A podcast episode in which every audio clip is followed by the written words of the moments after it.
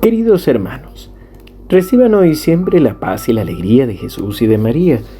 Hoy, sábado 16 de diciembre, recordemos que iniciamos la novena para el nacimiento del niño Jesús y la liturgia nos presenta el Evangelio de Mateo 17 del 10 al 13. Al bajar del monte, los discípulos preguntaron a Jesús, ¿Por qué dicen los escribas que primero debe venir Elías? Él respondió, Sí, Elías debe venir a poner en orden todas las cosas. Pero les aseguro que Elías ya ha venido y no lo han reconocido, sino que hicieron con él lo que quisieron. Y también harán padecer al Hijo del Hombre. Los discípulos comprendieron entonces que Jesús se refería a Juan el Bautista. Palabra del Señor. Gloria a ti, Señor Jesús. Hermanos, qué lindo es poder comprender que en medio de nuestra humanidad Dios se sigue manifestando y se sigue revelando cada día, cada instante y cada momento.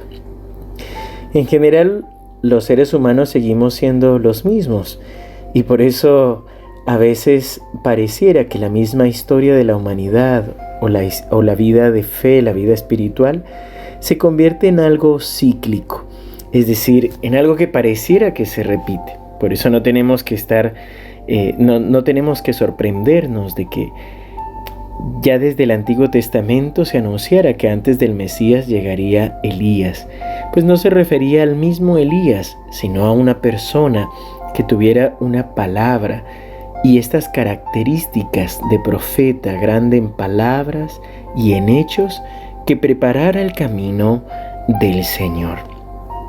Y que viniera también del desierto.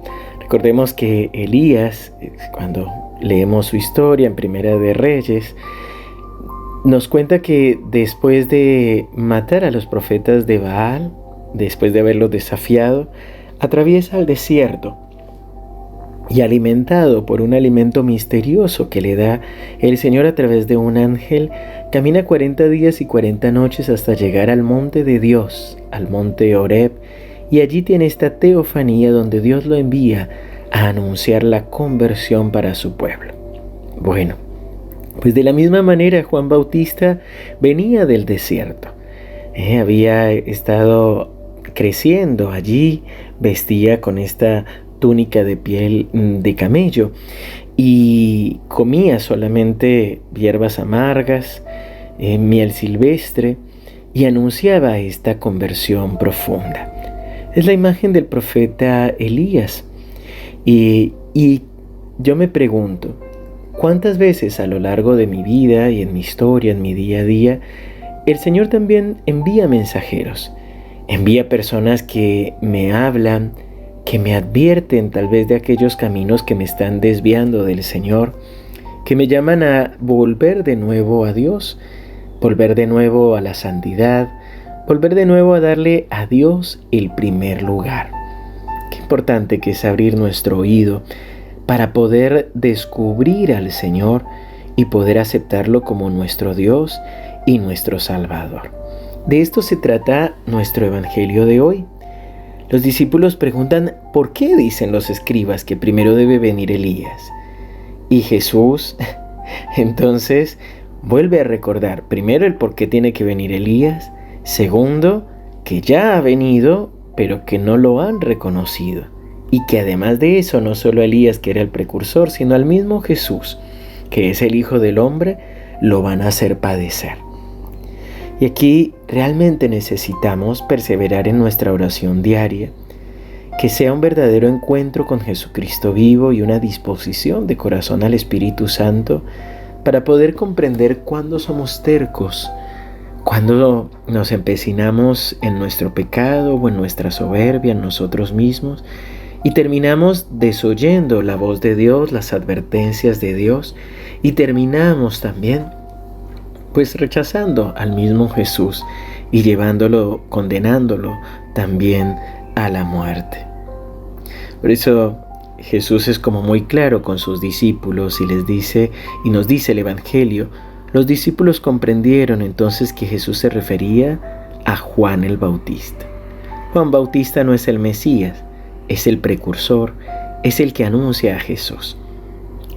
Señor, hoy te alabamos, te bendecimos y te glorificamos por aquellas personas que a lo largo de nuestra historia y de nuestra vida han sido como Juan el Bautista y te han anunciado.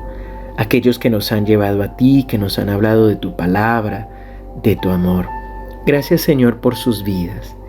Hoy también queremos pedirte perdón por las veces en que hemos sido tercos, en que nos empecinamos en ser sordos y no escuchamos tu llamada de amor. Señor, perdónanos. Y ahora derrama la unción de tu Santo Espíritu en cada uno de nosotros, Señor. Que sea el poder, la unción del Espíritu Santo abriendo nuestros ojos para descubrirte en las personas, en las situaciones. Abre nuestros oídos para escuchar tus inspiraciones. Abre, Señor, nuestro corazón y rompe las cadenas que nos impiden amar, confiar y sentirnos amados por ti. Señor, creemos en ti, que podamos preparar nuestro corazón ya en este camino, en esta novena de preparación, para que tú nazcas en nuestros corazones. Que tu bendición nos acompañe en el nombre del Padre, del Hijo y del Espíritu Santo. Amén. Queridos hermanos, que el Señor los siga bendiciendo abundantemente. Les recuerdo de nuevo, hoy en nuestro canal de YouTube también vamos a estar publicando una novena de Navidad. Tenemos además las píldoras espirituales navideñas que ya hemos tenido también otros años para que puedan seguirlas. Y a las 18.30 horas presencial aquí en la parroquia San Roque y en nuestro canal de YouTube de manera virtual tendremos la Eucaristía por enfermos y afligidos. Así que los esperamos para poder compartir la gracia del Señor. Seguimos unidos en oración.